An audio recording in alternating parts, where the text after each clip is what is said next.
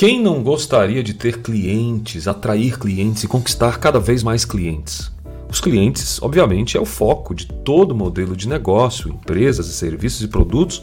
E esse podcast é para dizer para você que existem tipos diferentes de clientes. E segundo a neurociência, nós temos várias abordagens que podem particularmente ajudar você a buscar o seu perfil de cliente. E eu quero contribuir neste dia especial para que você pense um pouco diferente sobre os perfis de clientes. Eu teria 16, 9, mas eu vou me ater aqui rapidamente nesse Produza Cast a quatro tipos de clientes e como eles pensam, qual é a visão de mundo. Rapidamente para você pegar. Nós temos o cliente que tem o cérebro que pensa e busca certo.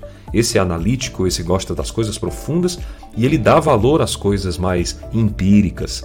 Um segundo cliente, o neurotipo daquele que gosta das coisas mais rápidas, mais práticas e de preferência de forma curta.